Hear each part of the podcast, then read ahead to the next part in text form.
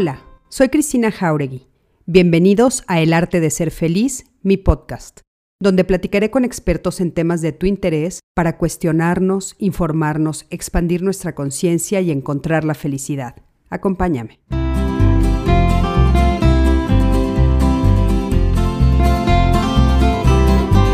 Hola, hola, ¿cómo están? Buenas noches, me da muchísimo gusto saludarlos este miércoles 11 de agosto, ya 11 de agosto. Y bueno, estamos como todos los lunes y miércoles eh, esta noche, aquí muy contentos, muy contentos que vamos a platicar el día de hoy de un tema muy interesante, que es mi pareja es un patán. ¿Qué tal el tema que pusimos? Mi pareja es un patán, ¿qué puedo hacer? Hombres narcisistas. Nos preguntamos si eso es ser un hombre narcisista. Por ahí cuando empecé a mandar el recordatorio, Hubo alguien que me dijo, oye, pues mujeres también patanes, ¿no? Hay mujeres que son súper mala onda. Y sí, sí, sin duda, sí. Y aparte, bueno, pues lo voy a dejar como ahí en el tintero para otra, eh, otro live. Invitaremos también a, alguna mujer que lo maneje también como lo maneja Jorge, justo, pero en el lado masculino, para hablar de las mujeres que de repente sí, sí hay mujeres que son terribles. Pero el, el día de hoy vamos a hablar de pues, ¿por qué mi pareja es un patán? ¿Qué es lo que sucede? ¿Por qué de repente nos encontramos con hombres patanes? Y la verdad es que, ¿cómo podemos evitarlos? O inclusive, ¿saben qué se me ocurría? ¿Cómo podemos identificarlos? Porque yo creo que muchas veces por eh, lo que vivimos, por la cultura en la que nacimos, hay cosas que dejamos pasar y que no consideramos, no consideramos que... Eh, pues no sé, que no son patanerías o que no son groserías, cuando sí lo son. Y bueno, ustedes que conocen muy bien a, Jorge Cantero, que el día de hoy nos va a acompañar con este tema maravilloso, eh, pues ustedes saben que él es un hombre muy consciente, que tiene una relación de pareja hermosa con su esposa, que está lejos de ser un patán. Entonces, pues bueno, pensamos... Tendríamos que haber invitado a Mariela, creo, pero bueno, por ahí. sí, tendríamos, Ella siempre dice, se los presto, se los presto una semana para que ustedes me digan. ¿De veras eso dice? De broma, pero eso dice. ok.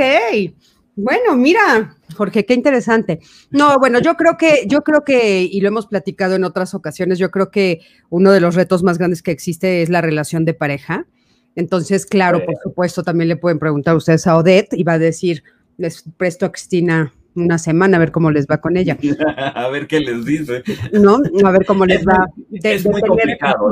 La, relación de pareja es, un tema complicado. O sea, independientemente de que la relación sea saludable, porque tu relación de pareja también es muy saludable y ustedes también son una pareja magnífica, lo cierto es que una buena una relación saludable nunca se queda corta de retos. No, nunca se queda corta, Jorge. La verdad es que a nosotras nos preguntan mucho, mucho, mucho que cómo le hacemos. Nos preguntan mucho, pues bueno, en el área, eh, ahora sí que en el ambiente gay nos preguntan mucho que cómo le hacemos. Somos una pareja que llevamos muchos años juntas y este y somos muy buena pareja. La verdad tenemos muy buena relación, etcétera. Pero la verdad es que es puro trabajo. No siempre es así no siempre es así, hay momentos muy difíciles, ha habido temporadas muy difíciles. Y creo que en algún momento lo platicábamos tú y yo, ¿no? Finalmente también son, eh, pues, no sé, eh, montañas rusas que vivimos. A mí me parece que cuando tú te metes en una relación y se convierte en em, una rueda de la fortuna, que es una metáfora que me gusta mucho poner, es terrible, porque no hay resolución. Siempre estás como en el mismo hoyo porque es una rueda sin terminar.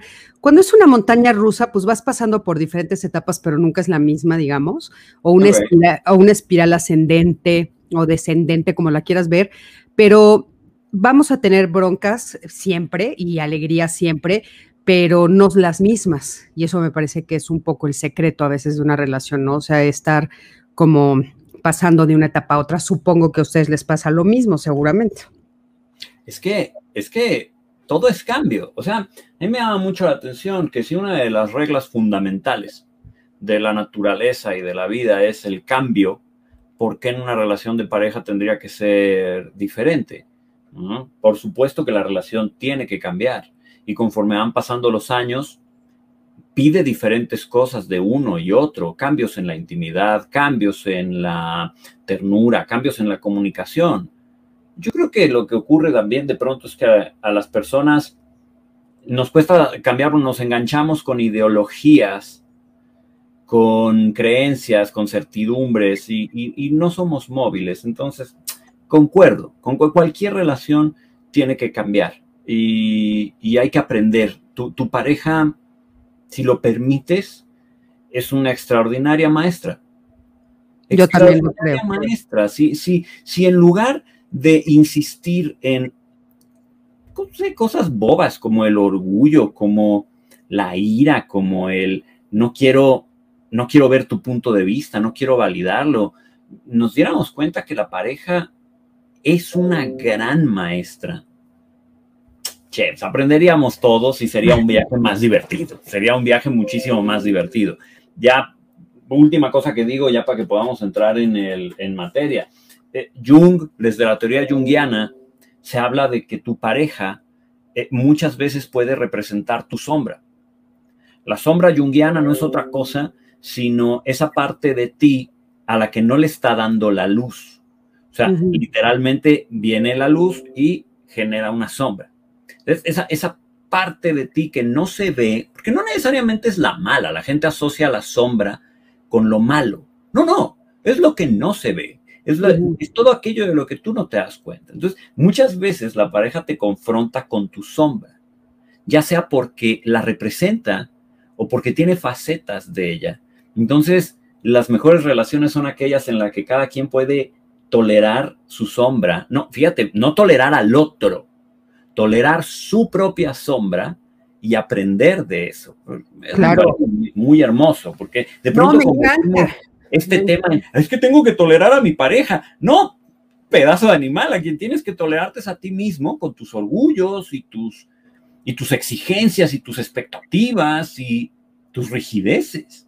Entonces la pareja te confronta con eso. Fíjate que yo creo que es parte de este tema, yo creo que no nos estamos desviando, Jorge, porque es cierto, y, cuando dices eso, de, eh, yo creo que de las cosas más difíciles que yo he tenido que experimentar eh, viviendo en relación de pareja, que, que, yo soy una firme creyente de la relación de pareja, es justamente eso, aceptar las partes de mí que no me gustan y que mi pareja me refleja. ¿no? Y entonces que, que, de repente me dice, oye, pues, em, no sé, por ejemplo, te estás viendo egoísta, o este, esta situación te equivocaste o alguna cosa así. Y yo me reconozco enojándome, ¿no? Me reconozco enojándome y me reconozco eh, no, que no me gusta y, como cuestionando, pero ¿por qué dices eso de mí? ¿Por qué? Y es más fácil, eh, pues mejor decir, tú ve lo tuyo en ti, déjame en paz, ¿no?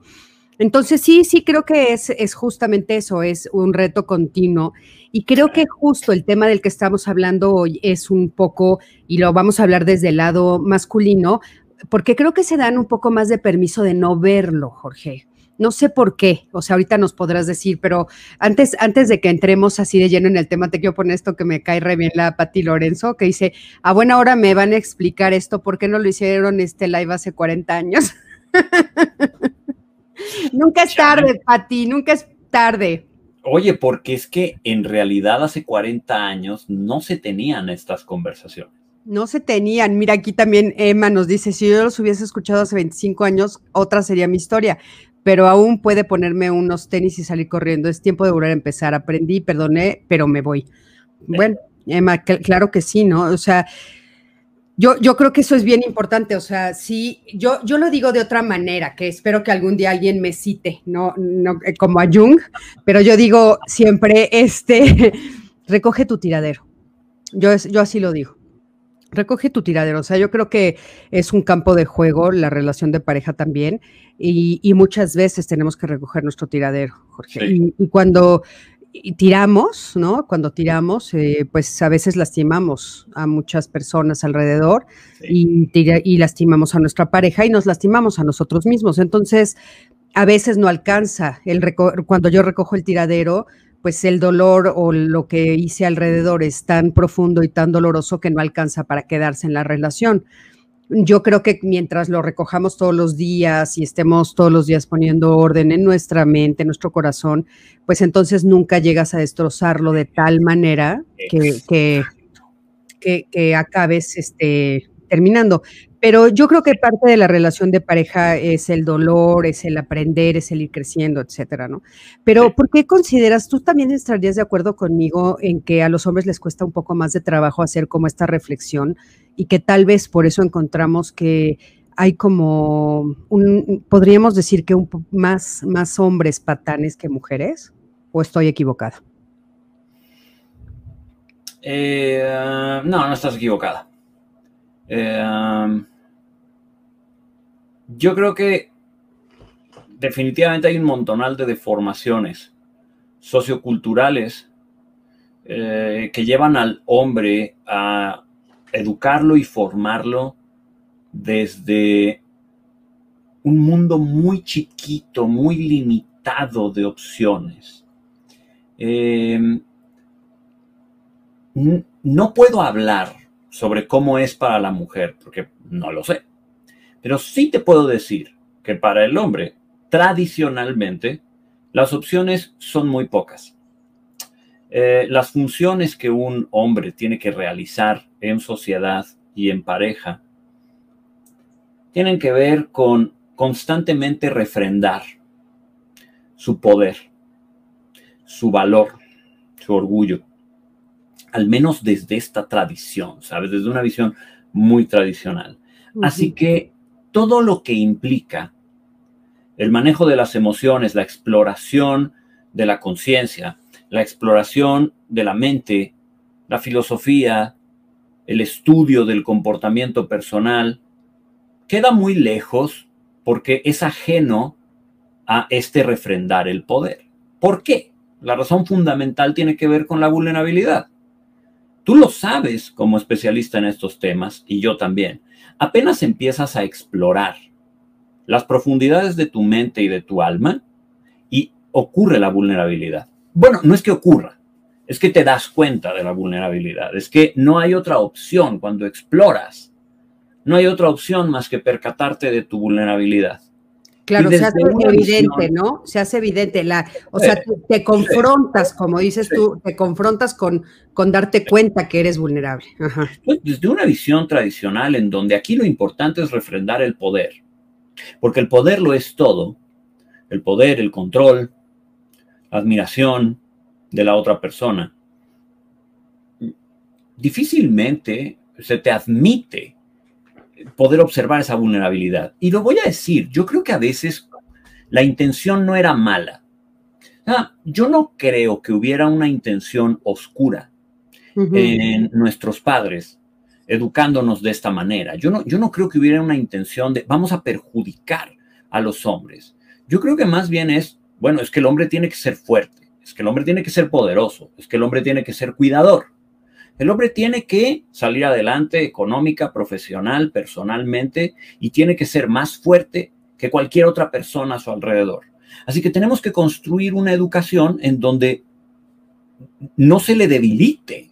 Tenemos que construir un individuo que soporta, aguanta, empuja, no se rinde nunca, no le duele nunca. Y, ah, espérame, pues entonces eso fuerza a, muchos de mi gremio, ¿no? Nos, nos, fuerza a tener que ignorar nuestras emociones. El maldito problema de esto es que si tú ignoras tus propias emociones, es altamente probable que también ignores las de los demás, no en mala intención.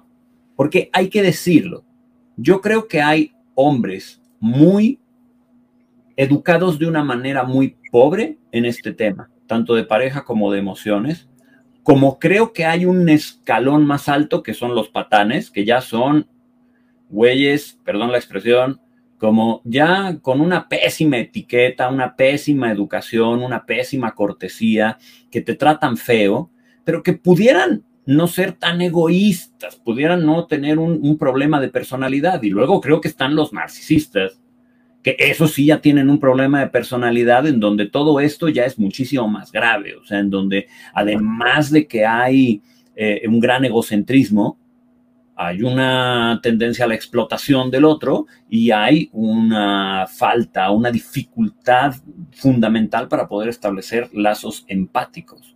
O sea, tú, tú, definirías como, como diferentes los patrones de los narcisistas. O sea, un hombre narcisista es una cosa diferente a un hombre patán. Sí, sí, sí, yo creo que, yo creo que un hombre narcisista, por obvias razones, tiene comportamientos muy patanes, ¿no? Pero porque ya estamos en un escalón de deformación de la personalidad mucho más elevado. Yo creo que el patán es este tipo falto de cortesía, falto de buenos modales, falta de la capacidad para observar sus emociones y observar las emociones del otro, y que es fundamentalmente grosero, desagradable, un poco utilitario, desde luego, cosificador, eh, pero sobre todo eso, o sea, patán como en qué tipo tan desagradable, qué tipo tan grosero, qué tipo tan eh, devaluador. Pero probablemente no hay una deformación de la personalidad, probablemente es, que le faltan recursos, ¿sabes? O sea, le faltan recursos. Eh, sí creo que un patán puro a lo mejor pudiera rehabilitarse, vamos, o sea, los psicólogos nos dedicamos continuamente a procurar que la gente logre encontrar su cambio, ¿no? Ayudar para que la gente logre encontrar su cambio. Entonces, la gente cambia. Yo creo que un patán tiene posibilidades de aprender y darse cuenta. Pero una persona ya con personalidad narcisista. ¿Cómo, cómo podría, o sea, por ejemplo, si yo estoy en una relación de pareja, ¿cómo puedo identificar si mi pareja, hombre, es un patán que puede tener rehabilitación o ya estamos hablando de un hombre narcisista, que entonces estaríamos hablando, como bien dices tú, de algo más grave. ¿Cómo puede identificar la diferencia, Jorge? Mira, para empezar, también hay algo que quiero, que quiero decir, que es algo que genera mucha polémica, pero, pero también es una realidad. Incluso en el narcisismo hay niveles, ¿eh? Claro. O sea, hay narcisistas muy, pero muy funcionales, que simplemente son desagradables, que es complicado llevar una relación con ellos, que puede ser de pronto doloroso, pero vamos, no son tan destructivos. Y hay narcisistas que están en el otro extremo del espectro, que son prácticamente psicópatas. Casi, casi que están en la frontera, el narcisista perverso está en la frontera con la psicopatía. Y la psicopatía, para que me entiendan, está en la frontera con la conducta criminal. Entonces, a ver, hay, rangos de narcisistas. Pero si quisiéramos hacer una generalidad, Chris, a ver, yo creo que el patán es un hombre que a lo mejor puede tener buenas intenciones, pero que le salen muy mal. Es un hombre que a lo mejor está muy mal educado y que tiene muy pocas opciones de comportamiento. Que, insisto, puede ser grosero, mm, puede ser desagradable, puede tener muy malos modales y puede hacerte sentir muy mal, ¿no? Es decir, a su lado, de pronto puede ser que te sientas como poco observada, poco querida, eh, pero no hasta el grado en el que destruye tu autoestima, no hasta el grado en el que empieza a lacerar autoestima, identidad, amor propio, ¿no? Simplemente es una persona muy desagradable con la que es muy difícil construir una relación. Porque la verdad parece poco interesado, o sea, el patán, parece poco interesado en tus intereses, parece poco interesado eh, en tus emociones y además puede ser un individuo crítico, juzgón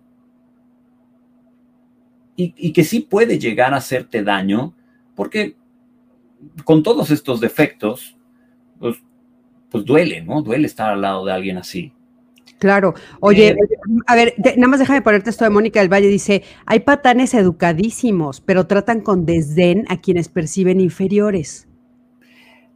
Y por eso, también, ¿no, Jorge? O sea, yo de repente hay personas que parecerían, no sé si estoy de acuerdo con Mónica de que son educadísimos. Más bien creo que parecen o actúan. Actúan, actúan. O sea, porque, lo puedes ver como que, ok, tal vez saben comer, tal vez saben comportarse, digamos, como, como entrar a un restaurante, no sé qué decirte, pues, pero de repente si dices, híjole, o sea, es, puede, es que aparte el patán puede ser sin levantar la voz, un patán, ¿eh?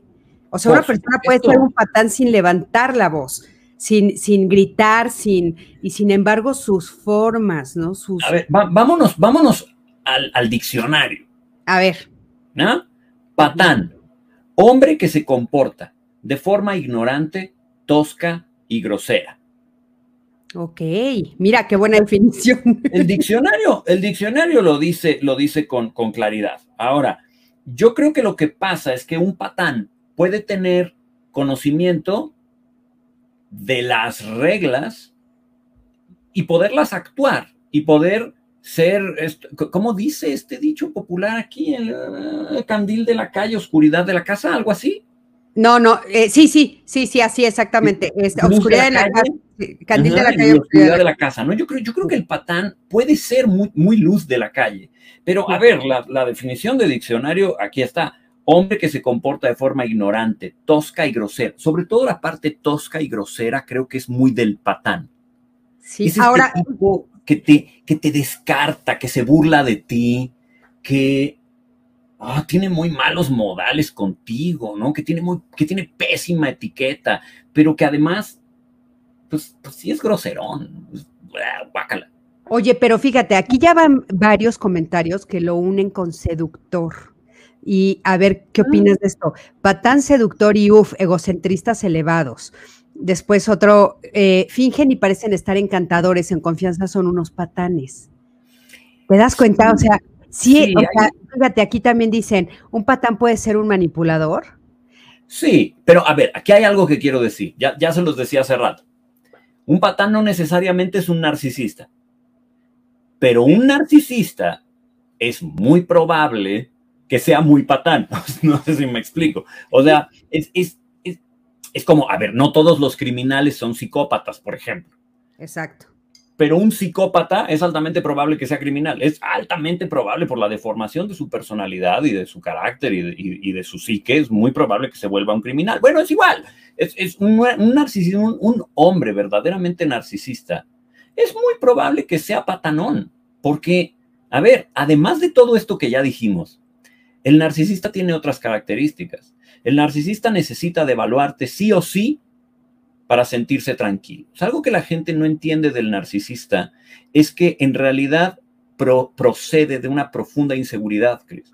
el verdadero narcisista es un individuo inseguro, apocado, que se siente pequeño en la realidad de su núcleo. Y por eso es que construye toda una compensación en la que se eleva y devalúa a los demás y no puede entender su esencia, no puede entender su vida sin devaluar a otros. Oye, Jorge, pero algo que es bien importante eh, es eh, también no es generalizado, que eso es, eso es lo que confunde. O sea, un hombre narcisista, patán, como dices tú, también elige a sus víctimas. Ah, claro. y, y, una de las características de los narcisistas es justamente que son seductores y son, son eh, eh, muy, muy este, encantadores, ¿no? O sea, son de veras como encantadores de serpiente y entonces te sientes atraído por ellos, pero tal vez tú no eres o sea, el foco, el foco de, su narcisismo, o sea, contra quien se van, porque eligen, es curioso, pero eligen, no es en general, no es a todo mundo. Entonces, claro, yo desde fuera puedo pensar, ay, oye, ese hombre es un, hombre agradable, seductor, es que encantador, y su pareja me puede decir, no sabes lo patán que es. Puede ser.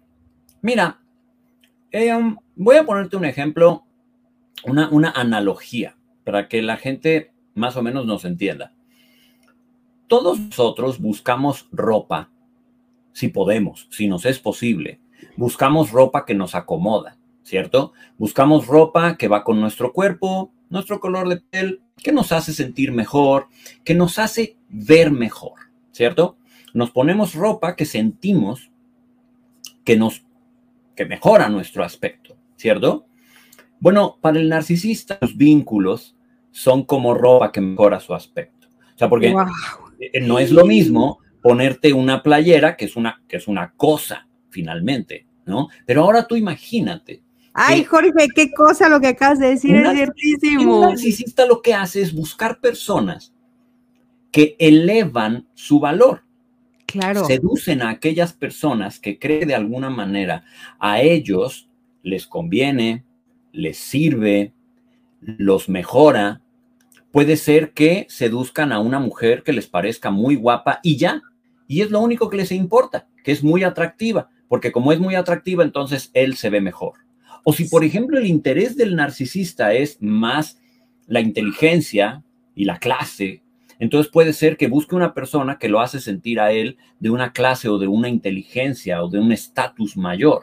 O sea, el narcisista lo que busca son vínculos que elevan su poder, que lo hacen sentir menos devaluado y que lo hacen ver y sentir mejor.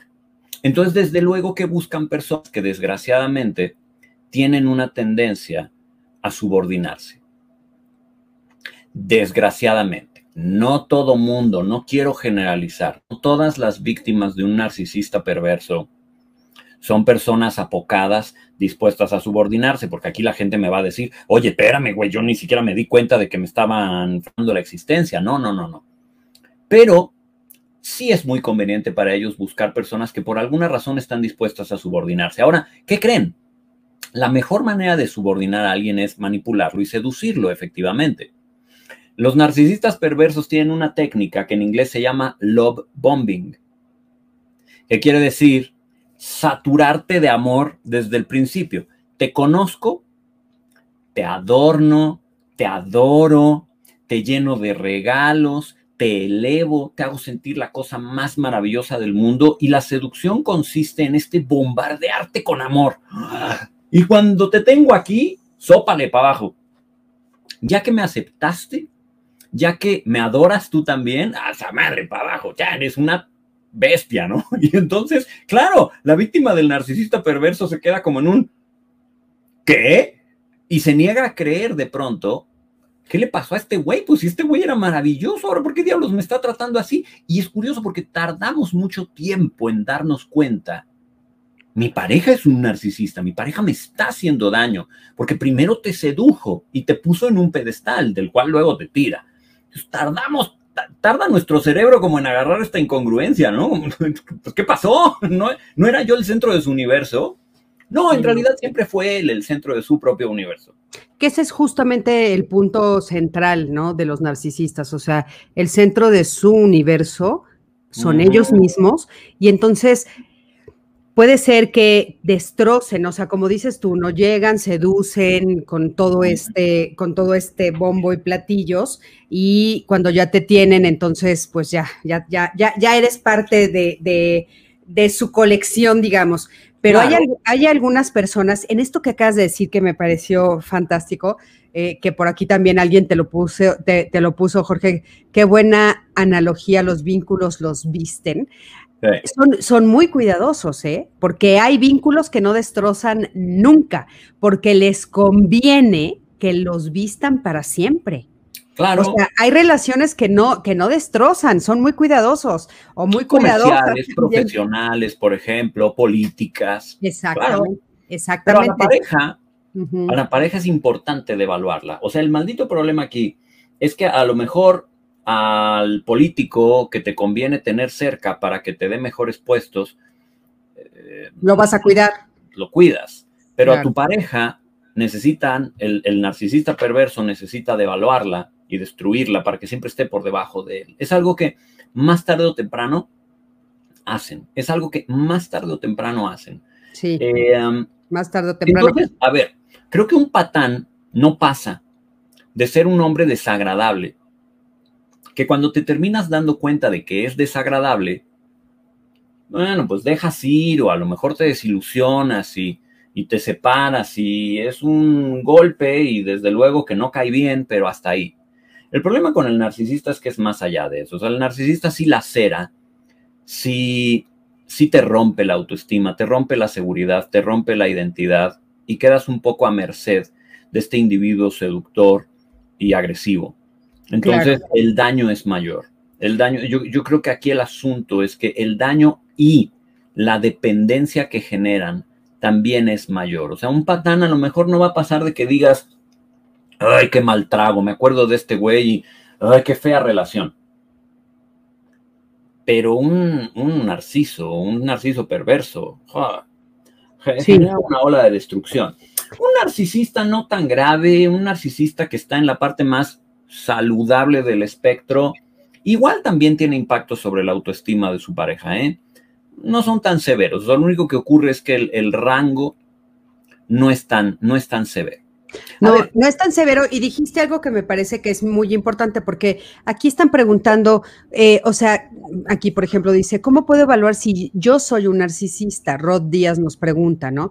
O sea, ¿cómo puedo evaluar si soy un patán? ¿Cómo puedo evaluar? Porque me parece muy valioso esta pregunta y se lo agradezco mucho a Rod porque creo que o sea, cuando nosotros nos hacemos esta pregunta, Jorge, mi pareja es un patán, ¿qué puedo hacer? Me parece fantástico cuando alguien voltea y pregunta, ¿seré un patán y qué puedo hacer? Y dijiste algo al principio de esta charla que me parece que es un secreto y una revelación, que lo aprendieron. Porque cuando tú aprendes, entonces puedes aprender de manera diferente. O sea, no, no estás en el narcisista que ya estamos hablando, como dices tú, de grados mucho más graves, que tienes que acudir a terapia. O sea, también un patán posiblemente, dependiendo en dónde esté parado para darse cuenta. Pero si aprendió a comportarse así, si no le dieron educación, porque también dijiste eso, es falta de educación, es ignorancia, es no saberlo. Entonces, a mí eso me da un poco de esperanza de pensar pueden aprender diferente. ¿Estoy siendo demasiado optimista o crees que sí? No, se puede. Miren, ahí les van una serie de patanerías, ¿no? Eh, lo que se llama mansplaining. El mansplaining es una patanería. ¿Qué es? ¿Qué Básicamente no es, no es sino que un hombre se ve en esta urgente necesidad de tenerle que explicar a la mujer las cosas que ella, pobre mensa, no sabe, ¿no? O sea, regularmente en juntas de trabajo, situaciones familiares, es el clásico hombre que asume que la mujer está medio mensa, ¿no? Es que tú no entiendes y entonces la explica o le explica. No, no, no, es que déjame explicarte lo que tú no estás entendiendo. Mansplaining es esta contracción en inglés de man explaining. Oye, el mansplaining es una patanería. Porque, pero nace de la creencia de que son superiores. De que la mujer es inferior o de que la mujer es mensa, o de que la mujer necesita que se le expliquen cosas. Entonces, a ver, esto es un problema social, esto es algo que se aprende. O sea, un, un patán, por ejemplo, una patanería es hacer sentir a la mujer tonta. Una patanería, por ejemplo, es ser grosero públicamente con, con tu pareja. Es, por ejemplo, eh, se me ocurre que tu pareja te está pidiendo que le ayudes a cargar una bolsa. Oye, ¿me ayudarías con esta bolsa? ¡Ah! Y tú te enojas y le jalas la bolsa porque pues, pobre tarada no te diste cuenta de que lo que sea. Y entonces le jalas la bolsa y encima la lastimas y encima le armas un pancho público, ¿no? Qué, qué desagradable. Una patanería es, por ejemplo, empezar a comer antes que tu pareja. Es una a ver, puede parecer un poco extremo lo que estoy diciendo, pero a mí me parece que es una falta de educación. O sea, eh, que, tu pareja o quien sea, es, regularmente tu pareja, esté sirviendo la comida en la mesa, tú te sientas y ella todavía no termina de, ponerse su propio plato y tú ya te acabaste el tuyo, ¿no? Estoy de acuerdo. es una patanería, es una, es una falta de respeto, es una falta de educación, de cortesía, de etiqueta, ¿no? Una patanería podría ser hablar con groserías, si a tu pareja no le gusta, o hablarle con grosería, hablarle de una manera grosera. Pero Ninguna de estas actitudes están dirigidas realmente a lastimar la autoestima de tu pareja.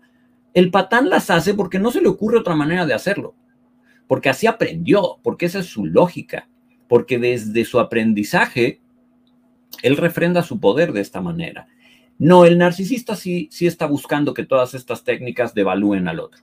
Es, es diferente. Y es muy curioso porque el, el narcisista puede ser, por el contrario, muy, muy educado. O sea, el narcisista puede ser que te espere a, que te sientes tú a comer. Y puede ser que te abra la puerta del coche. Y puede ser que sea muy caballeroso. Pero puede ser que cuando estén teniendo relaciones sexuales, de pronto te diga, puta, lo haces horrible. No me prendes nada. Ya que terminaron, ¿eh? ay, no me prendes nada. Que, ay, me da un poco de hueva tener relaciones. Puede que sea muy educado, a lo mejor ni siquiera te dice hueva ay, la verdad es que a veces me gustaría que fueras diferente porque no me gusta como vas Omar y la autoestima al carambas, ¿no? Esto puede ser el que constantemente te hace sentir que eres demasiado pequeña para él, y a lo mejor ni siquiera te dice una grosería. Claro. Pero no importa porque puede ser el que ve tu plato de comida y te dice, qué lástima que no cocinas tan bien como mi mamá. Mi mamá era, era genial para cocinar. Ay, podrías hacer tanto si aprendieras de ella. Si no te dijo una grosería, ¿no? O sea, a lo mejor el patán no es el que te dice que cocinas horrible, pero sí es el que eh, te deja el, te avienta el plato, ¿no? Y hace una, hace una brutez, ¿no? Es que yo creo, yo creo que yo creo que también dentro de los patanes, como decías, dentro de los narcisistas, yo creo que también hay niveles, Jorge. Y si hemos oído de patanes a patanes, o sea, tal vez, tal vez un patán Em, eh, digamos, por poner el mismo símil que estás poniendo de la comida, o sea, tal vez un patán de un nivel bajo empuja el plato, va subiendo, eh, lo empuja más fuerte y otro lo avienta y te lo avienta ah, encima, ¿no? Y te lo avienta encima. Y te lo avienta encima. Y si te dice groserías y si te dice cosas, o sea, Ahora, fíjate, Ana Ortega dice algo aquí. Ella dice que es un patán, pero yo quiero oír tu opinión. Dice, el patán con el que yo viví era encantador en frente de nuestras familias. Me servía de comer, me cargaba la bolsa de las compras, pero una vez en casa, cerrada la puerta, yo era una tonta, era la incapaz y la inmadura. Afortunadamente me puse los tenis y corrí. Después de 23 años, nunca es tarde. Ana, claro que nunca es tarde, pero no sé si ese es un patán probablemente tu patán, Ana, es un narcisista. O sea, probablemente lo que ocurre es que tu patán es un narcisista. O sea, eh, eh, desde su egoísmo, su falta de empatía eh, y su explotación, probablemente tenía actuaciones patanes. Pero yo creo que ese cuate, digo, es difícil de saber con pocos datos, pero vamos, eso pinta a que era más como un narcisista muy funcional, muy muy, muy, eh, entretejido, ¿saben? Es que hay, narcisistas que se camuflan muy bien en la sociedad. Son como, como actores, Jorge, o sea, son, son realmente actores del disfraz, ¿no? O sea, porque esto que nos está diciendo Ana es fuertísimo, fuertísimo, fuertísimo, porque pues claro, tú le dices a las personas, oye, de veras no sabes lo mal que me trata y no te creen, pues sí, sí, como dices tú, es, es farol de la calle, oscuridad de mi casa. nadie me cree. ¿Cómo? Pero si es un encanto, pero si me abre, yo he visto que te abre la puerta, yo he visto que te sirve comer. Oye, pero se cierra la puerta y me da, pero con todo. No, no, no, no. Yo creo que tú estás mal. Yo creo que necesitas terapia. Entonces, a ver, ¿cómo te das, cosa? volviendo a la pregunta, ¿cómo te das cuenta? Yo creo que el hombre, esto es algo que yo he repetido muchas veces, tú me has oído decirlo. Eh, verdaderamente lo pienso así. Yo creo que la mujer ya hizo su chamba. La mujer ya propuso el feminismo. La mujer ya propuso este método, esta ideología de liberación que atañe a la mujer. Ahora yo creo que el hombre debería plantearse una nueva masculinidad. Creo que ahora debería de ser chamba de los hombres plantearnos una correcta masculinidad, porque, a ver, la masculinidad es necesaria. Los hombres necesitamos de la masculinidad. Y esta, y esta es una conversación que he tenido con hombres heterosexuales, con hombres gays y con hombres de un montón de, orientaciones sexuales. O sea, el, el hombre, el varón, goza de tener una masculinidad, le gusta sentirse masculino lo que sea que eso signifique para cada hombre, por cierto, ¿eh? Pero bueno. Lo que, pasa, es, lo que, pasa, es, que, tienen todo esto que nos dijiste al principio, que inclusive aquí apunté, Jorge, tienen poder, tienen control, este, sí se manejan con fuerza en la sociedad. ¿Qué pasaría si pudiéramos construir una masculinidad en donde la base no fuera el poder, el control, el manejo de los demás, el tú justificarte a ti mismo, encontrar tu lugar en el mundo por vía de ser el controlador que todo lo maneja, el omniproveedor, el omnipotente. ¿Qué, qué, qué, pasaría si el hombre pudiera encontrar su lugar en el mundo sin la necesidad de la ira, de la violencia que viene tan acompañada con estos sistemas de control y de, y de opresión del otro. ¿Qué pasaría si el hombre pudiera encontrar una manera de tener una agresividad saludable, una fuerza saludable? Que por cierto las mujeres también tienen, ¿eh? O sea, aquí también recurro a Jung, lo que pasa es que yo soy muy jungiano aquí. O sea, hombres y mujeres tenemos ambas posiciones y ambas energías en donde a veces somos activos y a veces no, y en donde a veces somos muy enérgicos y a veces no, pero solo tenemos los dos. Entonces, ¿qué pasaría si el hombre pudiera plantearse una masculinidad saludable. Eh, eh, que entonces yo creo que podría hacerse ciertas preguntas como, ¿qué es la caballerosidad? Porque muchas mujeres dicen hoy en día, es que ya no hay caballeros. Bueno, lo que pasa es que la caballerosidad a la antigua nos la tuvimos que echar, porque también era un poco patán. Déjenme decirles que algunos rasgos de la caballerosidad anticuada también eran un poco patanes. Qué lindo te abro la puerta y qué lindo te recojo un lápiz de, de el piso cuando se te cae y qué lindo te compro rosas y qué lindo te escribo cartas de amor cuando dentro de casa tú me sirves, cuando dentro de casa tú eres prácticamente servidumbre para mí. Y entonces la caballerosidad es un vehículo para mantenerte en esta servidumbre. No, espérenme. Yo lo que le explico mucho a los hombres es, caballerosidad es dar cuenta de lo que necesita tu pareja. Tu pareja quiere flores, es un lindo detalle dárselas, pero hay mujeres que detestan las flores. Y hay mujeres que detestan que les abras la puerta del coche. Mi mujer no entiende para qué diablos tengo que perder yo el tiempo en abrirle la puerta del coche cuando cada quien poder, desde muy principio, desde al principio de nuestra relación, ella me dijo, Jorge, deja de perder el tiempo en abrirme la puerta. Yo me abro mi puerta y tú ábrete la tuya y vámonos rápido, porque aquí lo importante es salir del estacionamiento y marcharnos lo más rápido que se pueda.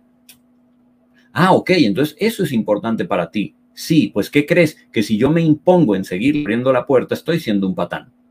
Claro. Si yo me impongo, porque no, porque los hombres abrimos la puerta y tú te friegas. Eso es ser patán, les quiero explicar.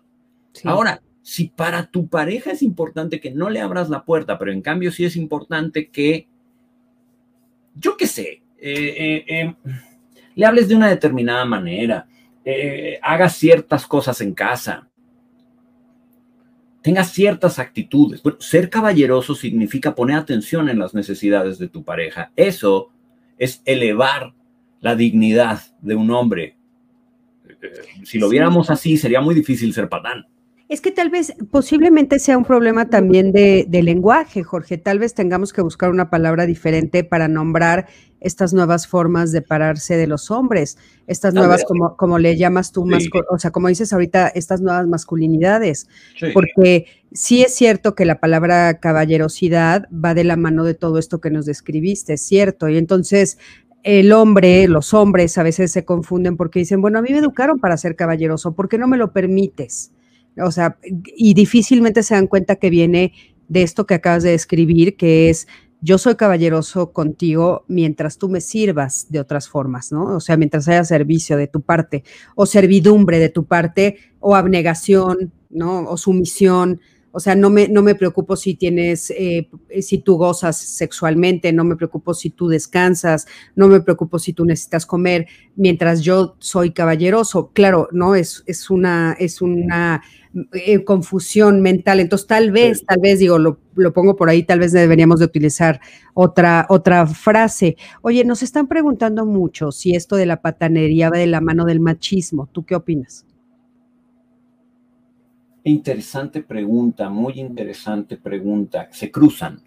Yo también creo que se cruzan. Se cruzan. No, no, no sé si una cosa es producto de la otra, pero sí se cruzan. O sea, porque a ver, difícil, difícilmente un hombre que ha aprendido a burlarse de la mujer, difícilmente un hombre que ha, bueno, y de otros hombres, difícilmente un hombre, me voy a poner un poquito psicoanalítico aquí, usted disculpe. No, por eh, favor, adelante. Difícilmente un hombre que ha sido educado en, un falocentrismo, porque eso es el machismo el machismo es una forma de falocentrismo, es una forma en donde este, este órgano, este órgano sexual, que se termina convirtiendo en una representación del poder, en este báculo simbólico, en esta espada simbólica del rey, ¿no? O sea, difícilmente un hombre que ha sido educado en este falocentrismo, que alburea por deporte, que eh, eh, eh, critica la mariconería de otros hombres, que se, se, burla abiertamente de la mujer, que la piensa inferior, que piensa que tiene más derechos por ser hombre. difícilmente un, un, hombre así no va a ser patán. Claro. Sería, muy extraño que un hombre con esta formación no sea patán. Entonces, creo que se cruzan. Pero vuelvo a lo mismo, creo que un hombre que puede ser bien intencionado, porque de veras cree que el comportamiento correcto es ese, puede que incurra en patanerías, no necesariamente porque es un macho, sino porque a lo mejor vio a su padre. Fíjate, se me ocurre un escenario hipotético. A, lo mejor su padre era macho, o es macho. A lo mejor su padre sí es un macho de libro, ¿no? A lo mejor a él hay ciertas cosas de su padre que no le gustan, pero pues otras las aprendió por identificación natural. Y entonces a lo mejor este tipo no es un falocéntrico, pero, pero hay cosas que, que repite. Y de pronto hay actitudes patanes que repite porque pues cree que son las correctas, por ejemplo, una caballerosidad anticuada ah, pues no se supone que esto es lo correcto, no se supone que esto es lo que un hombre tiene que hacer. Yo creo que esos son los hombres que pueden abrir los ojos y decir, porque he tenido pacientes, por ejemplo, ¿no? He tenido pacientes que sus parejas, sus novias les han dicho, te quiero, te quiero mucho, creo que eres un hombre muy bueno, pero esto, esto y esto y esto me cae regordo, por favor ve a terapia. Y qué interesante, y sí van. Y van con curiosidad y van como tratando de entender ¿qué estoy haciendo? ¿No? O sea, ¿qué estoy haciendo? Y entonces es como muy iluminador que uno les explique, bueno, es que déjame decirte, o sea, esta conversación de la caballerosidad la he tenido yo con muchos hombres que sí se quedan así como, ah, su madre, nunca lo había pensado así, nunca lo había visto desde esta óptica. Y entonces de pronto se los explicas y pueden cambiar. Yo creo que el problema del machismo es que desde este falocentrismo ridículo Fíjate, Freud decía en su teoría original que la mujer tenía envidia del pene. Yo siempre he dicho que el que tiene envidia del pene es el hombre, porque es el que siempre está viendo, siempre es el que siempre se está burlando de quién tiene más poder y quién no, ¿no? Es el que siempre No, no, no, bueno. No solo quién tiene más poder, quién lo tiene más grande. Ajá, bueno, eso quería decir. Perdón, o sea, hay que decirlo con todas sus letras porque no estamos en televisión. O sea, esa es la verdad, esa es la verdad. o sea, y aparte lo peor del caso es que desde niños los dejan meter, los, los meten a baños donde se ven todos, o sea, donde nosotras las mujeres por lo menos tenemos los baños donde puedes bañarte, eh, o sea, sintiéndote que no te está viendo, o sea, aunque nosotras también competimos, evidentemente, y no ah. estamos hablando de las mujeres, pero a ustedes pobres, o sea, ustedes van al baño viendo al otro ir al baño, se bañan todos juntos, se comparan sus tamaños, todo. No, no, no, yo digo, de veras, qué pesadilla, pobres. Te puedo decir que es un poco abrumador. Abrumador, debe ser terrible. Lo, recuerdo como niño y te puedo decir que es un poco abrumador. Y para un hombre como yo, muy extraño. O sea, para un hombre como yo, ciertas cosas eran eran muy extrañas. Pero es que, a ver, yo tuve una ventaja, la verdad, yo tuve una ventaja. Mi padre no era ni un patán ni un macho. Entonces, eh, al contrario, yo fui criado en un entorno en donde mamá tenía tanta relevancia, porque no me gustaría hablar de poder, pero sí me gustaría hablar de relevancia. Creo que yo fui criado en un entorno en el que mamá tenía tanta relevancia como papá. Eran, eran pareja, eran equipo, trabajaban juntos, eh, eh, se valoraban juntos, aprendían los dos el uno del otro y tenían sus broncas épicas, pero desde iguales. O sea, lo interesante es que hasta en sus broncas, mis padres eran iguales. Eh, y mi mamá era muchísimo más joven que mi papá. Mi mamá tiene 11 años menos que tenía mi papá. Entonces, incluso desde ahí uno podría decir, pues es que era una niñita, sí, pero una niñita con con mucha fuerza y a la que él siempre admiró. Es que no sabes es que no tiene nada que ver la edad, Jorge. Nada. Pues nada. eso, eso también es otra de las cosas que habría que. Otro mito. Es otro mito absurdo. Pero a lo que voy es que uno podría pensar, bueno, como, como es más jovencita, pues, pues se deja, ¿no? No. Es que no hacía falta, porque aquellos dos eran, eran un equipo. Entonces, a ver, yo, yo la tuve un poco papita en ese sentido porque pues, pues, yo fui criado en ese sistema. Entonces, para mí es muy transparente, pero bueno, he convivido con amigos, fui niño también, y, entonces el sistema, el sistema te empuja un poco en, en, dirección a hacerte preguntas que de pronto, de pronto hacen un poco de cortocircuito. También ¿Tú tienes hermanos hombres? Tengo hermanos hombres, sí. Ah, porque a veces también yo, yo, he tratado a familias donde son muchos hombres y si bien tal vez no, no es eh, muy clara la competencia con el papá, entre ellos compiten, ¿no? Por, por, eh, esto que estábamos diciendo, o sea, eh, por ver quién tiene más mujeres, por ver este, quién, quién, tu, quién fue el primero que perdió la virginidad, o sea, todo esto que dices eh, relacionado con el sexo del hombre y que todo gira alrededor de eso. Y, sí, ahora sí que este, abrumador, como dices tú, completamente abrumador. Era, era, muy abrumador. no sé si ya lo, he, ya lo he sugerido antes también, creo que en la plática que tuvimos con Mario Guerra lo dije, pero lo repito.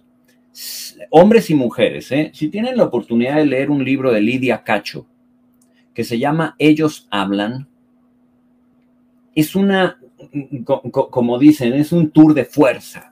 Ese libro, ese, ese libro es un tour de fuerza, porque Lidia Cacho se da la tarea de entrevistar a un montón de hombres, de diferentes extractos sociales, culturales, económicos, para averiguar su machismo de dónde viene. Y casi, casi parece como que hay una condición universal, Chris, y es que la mayoría de ellos fueron abusados de niños. Por padres, por sociedad, por familiares, pero hay, hay abuso y no todo abuso es sexual, hay, hay abuso psicológico, hay abuso... qué, bueno que lo aclaras, eh, no todo abuso es sexual. No todo abuso es sexual, hay muchos tipos de... Pero todos estos individuos que se terminan en machos de adultos, se terminan convirtiendo en machos de adultos, fueron en algún momento niños inocentes, transparentes, que fueron corrompidos y rotos por ese sistema que necesita este, este, este este poder falocéntrico. Entonces, esa es una gran tristeza, que el, machismo destruye a todos, destruye a hombres y mujeres. para, para, generar un macho, primero tienes que destruir a un niño. Sí. Y me parece dramático y tristísimo. O sea, me parece... O sea, yo, yo, yo sufro en ese escenario, ¿sabes? O sea, a mí me dan hasta ganas muchas veces de llorar del sufrimiento que me produce ver cómo siguen instauradas lógicas que, al primero que agreden es a, al, niño. Los niños. A mí, me parece, me parece también, me uno, perdón, a tu, a tu, a tu tristeza, a tu tristeza, porque en, en, algunos estudios que hemos hecho, las investigaciones, eh, por ejemplo, para diálogos y las mías propias, ¿tú sabes que a los niños varones se les deja de abrazar a partir de los cuatro años? No me sorprende, sí, claro. O sea, no me sorprende nada yo no lo podía creer, o sea, a partir de los cuatro años, a las niñas se les sigue abrazando y acariciando y se les sigue eh, diciendo eh, palabras de ternura, a los niños no, a los niños ya empiezas a pedirle, tienes que ser fuerte, tienes que este, defenderte, hay las competencias de los golpes, Jorge, o sea, de repente entre las familias, ¿no? De mi hijo le ganó al tuyo y somos hermanos, y entonces mi hijo es más fuerte que el tuyo, y después entre los propios hermanos es terrible lo que sucede. Yo, la verdad es que tú me conoces eh, bastante bien y sabes que sí, sí eh, soy, estoy a favor de la mujer y de la liberación y tal, pero una y otra vez, una y otra vez yo digo, no abandonemos a los hombres, porque la verdad es que somos todos partes de este partes del mismo planeta y si no resolvemos desde las dos partes, entonces estamos cometiendo un error. Fíjate que ahora una de las cosas que he estado escuchando y que he estado atendiendo de manera muy triste también, Jorge, son estos hombres que están buscando nuevas masculinidades, que están buscando no ser patanes y mujeres que no saben dónde pararse y se convierten en abusadoras de ellos, ¿sabes? Bueno, así pasa. Sí, sí, sí está pasando. Y por eso, lo que, por eso lo que te decían al principio de, bueno, es que también hay mujeres patanas. También hay, y es un tema que vale la pena platicar y si lo abres con alguien, bueno, yo voy a estar aquí viéndolo porque sí es un tema que vale la pena platicar, pero ojalá seamos suficientemente sabios para ya trascender el, el enjuiciar, criticar y señalar es que las mujeres, es que los hombres. es que la humanidad, ¿no? Es que a ver si nos podemos empezar ya a volver más humanos, más empáticos, más pro validación de las emociones del otro, más pro compasión, más pro empatía, más pro el bien de todos. Y ya a ver si dejamos de una vez por todas de señalar a ver quién rayos tiene la culpa. O sea, yo no estoy diciendo que no se señalen las fallas en los sistemas, se tienen que señalar. No es eso a lo que me refiero, sino de pronto siento que ya en lo personal en las relaciones, en las amistades, en, las pláticas de café, todo esto se convierte en una, a ver quién diablos tiene la culpa. ¿Tiene la culpa la mujer o tiene la culpa el hombre?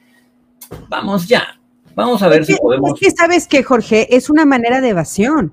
O sea, si yo me la paso diciendo Jorge es el culpable, Jorge es el culpable, Jorge es el culpable, entonces no veo lo que yo digo. Por eso yo insisto, recoge tu tiradero es una forma de evasión, entonces por eso lo seguimos haciendo. Sí. Entonces, cada uno, yo como, yo desde la mujer, desde mi trinchera de mujer, tengo que recoger mi tiradero. Ahorita nos están diciendo muchos, ¿no? Eh, bueno, es que es responsabilidad de las mamás, es responsabilidad del papá, ser, hacer niños narcisistas, hacer niños patanes.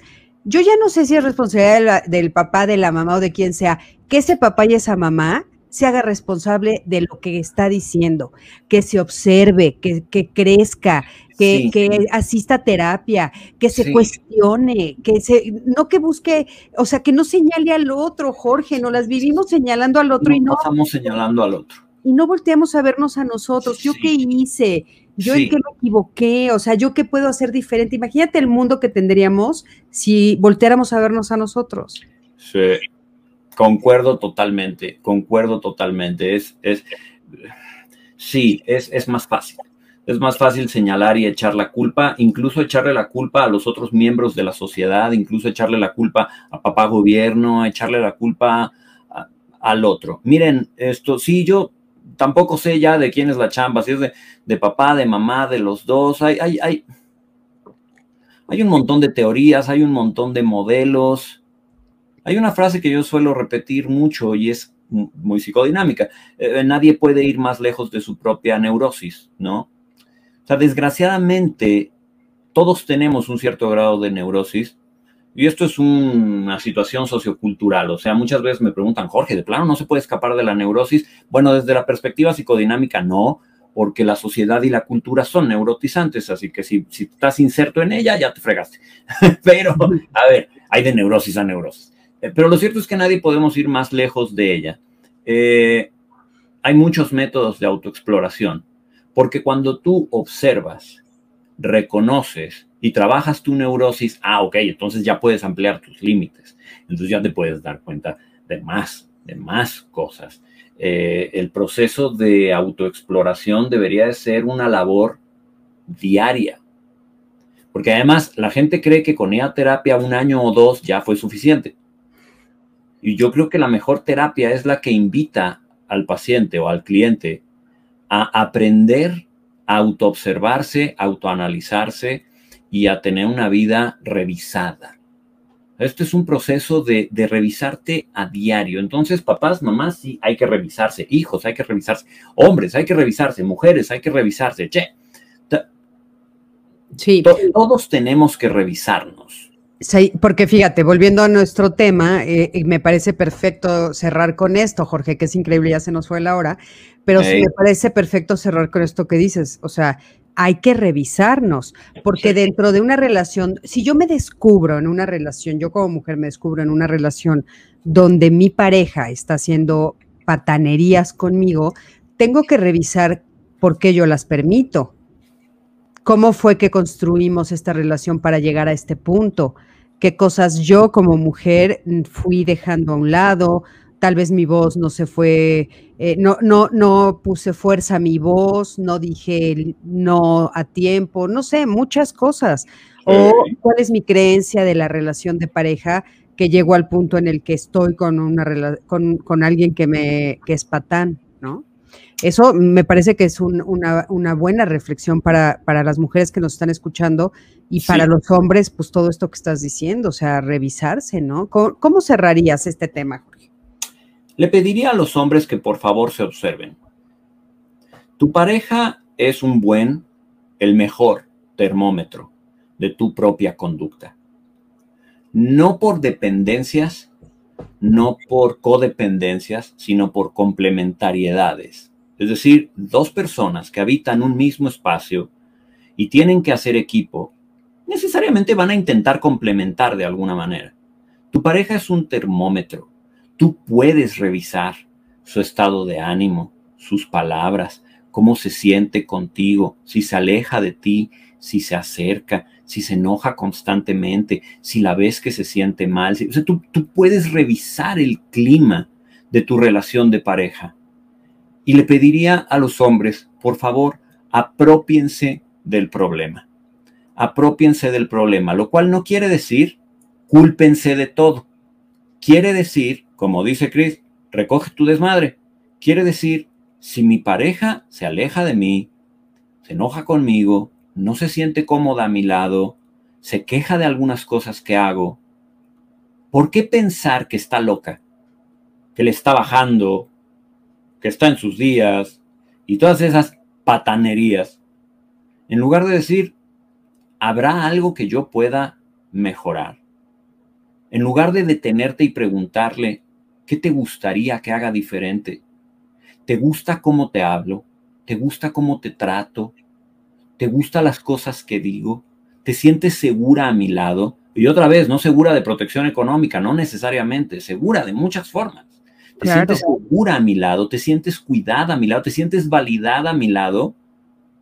No, a veces la respuesta es no. Entonces, les voy a decir algo, hombres.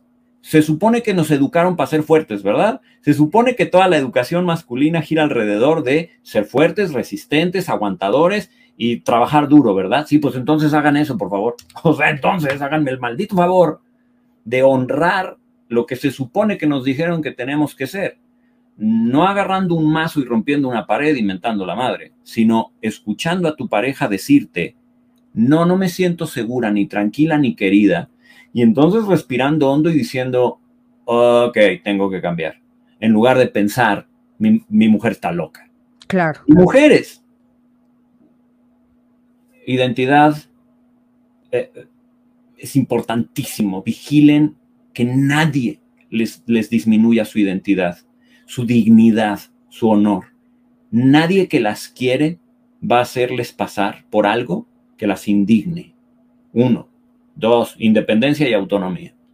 Nadie que las quiere va a hacerlas dependientes y va a robarles la capacidad de pensar por sí mismas.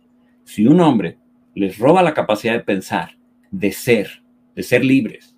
Si un hombre las indigna continuamente y las hace sentir poca cosa, hay falta cariño. No deberían estar ahí. Exactamente. Jorge, muchísimas gracias. Oye, quiero que nos platiques rapidísimo este, de tu libro nuevo que estás estrenando, por favor. Estoy estrenando libro, gracias, gracias por dejarme hablar de él. Esto, mi libro que se llama Nunca te rindas. La verdad, estoy orgulloso de él. Qué bueno. no sé si está, bien que lo diga o soy muy egocéntrico, pero la verdad es que estoy satisfecho con Oye, él. A mí, me, a mí me parece muy, muy importante esto que estás haciendo y que también es una lección. Cuando hacemos un gran esfuerzo por algo, yo creo que es muy, muy importante estar orgullosos del esfuerzo y pues que hiciste un gran esfuerzo, ¿no, Jorge? Mira, este es un hijo de la pandemia. Eh, yo sí, me consta, me consta. Yo sí me puse a escribir durante la pandemia, es decir, aquí encerrado, esto, no necesariamente con horas libres, porque nunca tengo mucho tiempo libre, pero eso también por una manía personal, ¿verdad? Pero eh, sí, este fue un libro que me puse a escribir durante la pandemia. Es un libro que está diseñado para llevarnos de la mano durante las crisis, O sea, cuando una persona está pasando por un momento muy bajo, muy triste y se siente en crisis, he intentado escribir un libro que funciona como un manual, si bien no es un libro de tips, porque no lo es, nunca escribo de esa forma, eh, sí es un manual para decirte, si vas a atravesar por el túnel oscuro, déjame echarte un poco la mano para que reconstruyas tu vida. Entonces, por eso es que la editorial y yo lo quisimos sacar en este momento, porque viene muy bien en la pandemia. La verdad es que la gente me ha hecho el favor de darme reviews y, platicarme cómo se han sentido y y les está sirviendo en ese, en ese sentido de acompañarlos durante el dolor, la pena, la confusión que genera las crisis. Así que... ¿Dónde lo, pueden, ¿Dónde lo pueden encontrar, Jorge? Se llama, es de Jorge Cantero, para los que están preguntando, nunca te rindas. ¿Dónde se puede encontrar? ¿Dónde lo pues pueden encontrar? Ahorita en todos lados, pero todos lados es todos lados literal. O sea, está en Gandhi, está en el sótano, está en el péndulo, está en Sanborns, está en un montón de librerías chiquitas, porque claro, esas son las grandes, ¿no? Pero se nos olvidan las librerías de Colonia, también está en librerías chiquitas, entonces ha tenido una gran distribución. Eh, me preguntan mucho que si está en Amazon. Eh, en Amazon hay una situación peculiar, sí, sí está, solo que por lo visto se les acaba y entonces en lo que vuelven a surtir, pues lo vuelven a tener disponible. Hace ratito lo revisé y todavía no lo tenían disponible, pero, pero lo tienen de manera constante. O sea, si un día se meten y en Amazon no está, en un par de días va a estar porque constantemente se está resurtiendo. También la página de Gandhi ahorita no lo tiene para entrega en línea, pero las sucursales sí lo tienen. O sea, tengo, tengo claro de que en satélite, en Mauricio Achar, en Quevedo hay ejemplares. Entonces, en librerías están todos lados. Eh, preguntan si también está en inglés. No. No está en inglés. Por ahora no está ni en inglés ni en digital. Ok. Eh, Pero bueno, siempre, es siempre es delicioso leerlo leerlo así, ¿no? Tocarlo. Y, yo, sigo esperando el mío, te voy a poner, eh, a ti y a Mariana las voy a poner en evidencia, los voy a poner en evidencia. Que ahí te lo tienen que dar me voy a enojar, pero bueno, yo te lo a mí, me, a, mí me, a mí quedaron de que me llegaba hoy y no llegó. ¿Estás en tu casa? Sí. Todavía te puede llegar. Ah, bueno, tal vez. todavía puede llegar. estoy, en mi casa en México, así es que dado, tendré esperanza. tendré esperanza. me estás comprometiendo públicamente. Aparte, y aparte, este, eh, firmado, me dijeron también. No, pues claro. No, bueno, Oigan, pero bueno, yo sí se los recomiendo muchísimo. Tuve la oportunidad de leer algunos de, algunos de los avances del libro de Jorge. Sí, siempre, pues es, un placer escucharte, Jorge, es un placer leerte, por supuesto. Eh, te lo envió al canal, me está diciendo Mariela. Ya sé, Mariela, pero no me lo dan, no me lo dan en el canal. Tres o cuatro semanas te lo enviamos. No me lo dan, mira, ya en el canal, este, pues a veces son muy formales y a veces no, ¿qué quieres que te diga? No, me lo han dado. No, no tengo por qué engañar, no es que quiera dos. Oye, no es que quiera dos. No, ya me dijo Marta Varela, lindísima, que sí lo tiene. Me dijo, aquí lo tengo, aquí lo tengo. Y le digo, ¿y por qué no me lo has entregado? O sea, qué padre que lo tienes ahí, pero bueno. Este, pero no te preocupes, Jorge, me lo, me lo, me lo entregan ahí, no, no tiene que llegar hoy. Es una broma este, con mucho, ya sé que ya me lo mandaste y te lo agradezco mucho y, bueno, pues me espero a que me toque. Yo pensé que este viernes me tocaba, pero no va a haber diálogos este viernes porque hay un evento del presidente. Entonces, pues ni modo. Yo por lo pronto los veré a todos el próximo lunes y el próximo miércoles. Yo también quiero eh, darle, eh, este, darme la oportunidad de, de decirles que, bueno, este, nosotros formamos una asociación. Voy a, poner aquí un poquito, voy a tapar a Jorge y a mí para que ustedes lo puedan ver. Formamos una asociación que se llama Código Felicidad, de la cual estoy muy orgullosa. Hemos trabajado fuerte, fuertemente para poder, eh, pues, hacer formalmente, ya estamos formados formalmente, ya somos eh, donatarios autorizados y ahorita ya estamos pidiendo ayuda, ya estamos pidiendo donativos. Entonces, por favor, dónenos. Lo que vamos a hacer es, por supuesto, ayudar a muchísimas personas a que se acerquen a procesos de terapia. Sabemos que la salud mental y emocional es justo la tercera, cuarta, quinta, como le quieran llamar, crisis que estamos viviendo, porque como ya vamos en la tercera ola, ya no sé cómo le vamos a llamar a las olas de la salud mental, pero ya llegó también la salud mental para quedarse. Yo estoy segura que Jorge lo sabe porque eh, somos colegas en este camino. Ha estado muy duro, ha sido un camino muy fuerte, hemos atendido a muchas personas y creo que muchos de nosotros nos hemos visto rebasados. Yo por lo pronto con, este, confieso que sí, me, me he visto rebasada y entonces creo que tenemos que, ayudarnos, tenemos que ayudar a, otras eh, personas a poder, eh, pues, acercarse a, pues, tener una buena salud mental y emocional y sobre todo después de todo esto que estamos viviendo, Jorge. Yo no sé qué mundo nos vamos a encontrar. La verdad es que no sé cuándo salgamos otra vez qué, qué va a pasar. Este sí es un cambio profundo y radical y creo que todos vamos a necesitar, todos, sin excepción, ayuda. ¿Te, imaginabas en marzo del 2020 esto? Yo no, ¿eh? Te soy honesto. Sabía que se iba a poner de cabeza, pero en marzo del 2020 yo no me... Vamos, no. No, no. No, no, no, no, no, no, yo tampoco. Y, y lo que está sucediendo hoy, hoy tampoco.